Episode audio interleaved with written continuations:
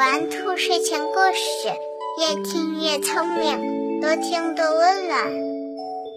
晚上好，小宝贝儿，我是兔耳朵姐姐，竖起你的小耳朵，开始听故事吧。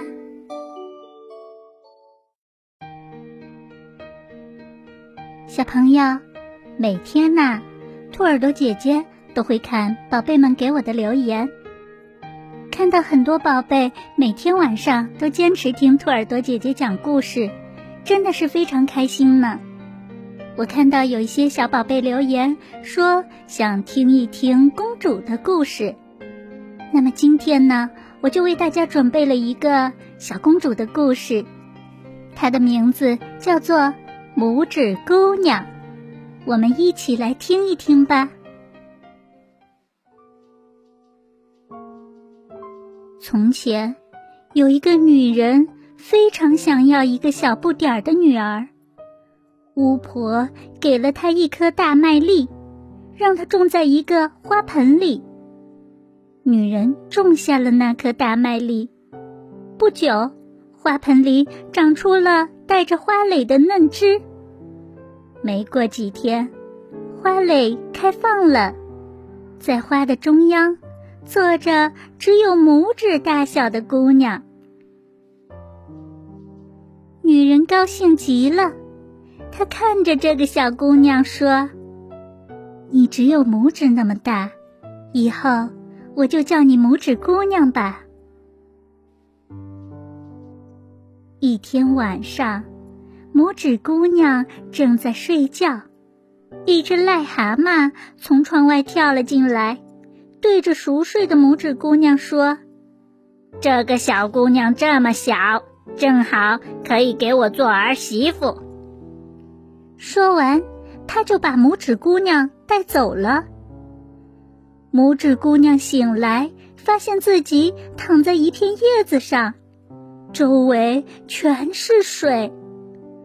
老癞蛤蟆看到拇指姑娘醒了，就向她游了过来。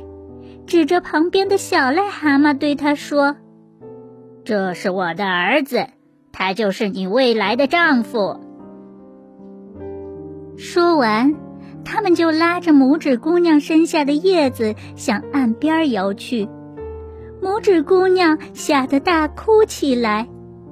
河里的小鱼可怜拇指姑娘，就用牙齿把叶梗咬断了。那片叶子载着拇指姑娘顺着河水流走了，叶子拖着拇指姑娘飘到了另一个陌生的地方。一只蝴蝶落到叶子上，拇指姑娘就解下腰带，把一端系在蝴蝶身上，另一端系在叶子上，这样。它就可以和蝴蝶一起玩耍了。可是，当他们玩的正高兴的时候，一只大金龟子突然飞了过来，用爪子抓住拇指姑娘纤细的腰，带着她飞到了一棵大树上。拇指姑娘害怕极了。更为那只和叶子拴在一起的蝴蝶担心。其他金龟子听说同伴得到了一个小姑娘，都飞来看她。他们上下打量着拇指姑娘，都说她难看死了，以至于劫持她的那只金龟子也觉得她很难看，就把她丢下了。拇指姑娘一个人在森林里，该怎么办呢？她会不会遇到危险？会不会有人来救她呢？欢迎大家明天晚上九点继续收听《拇指姑娘》下集。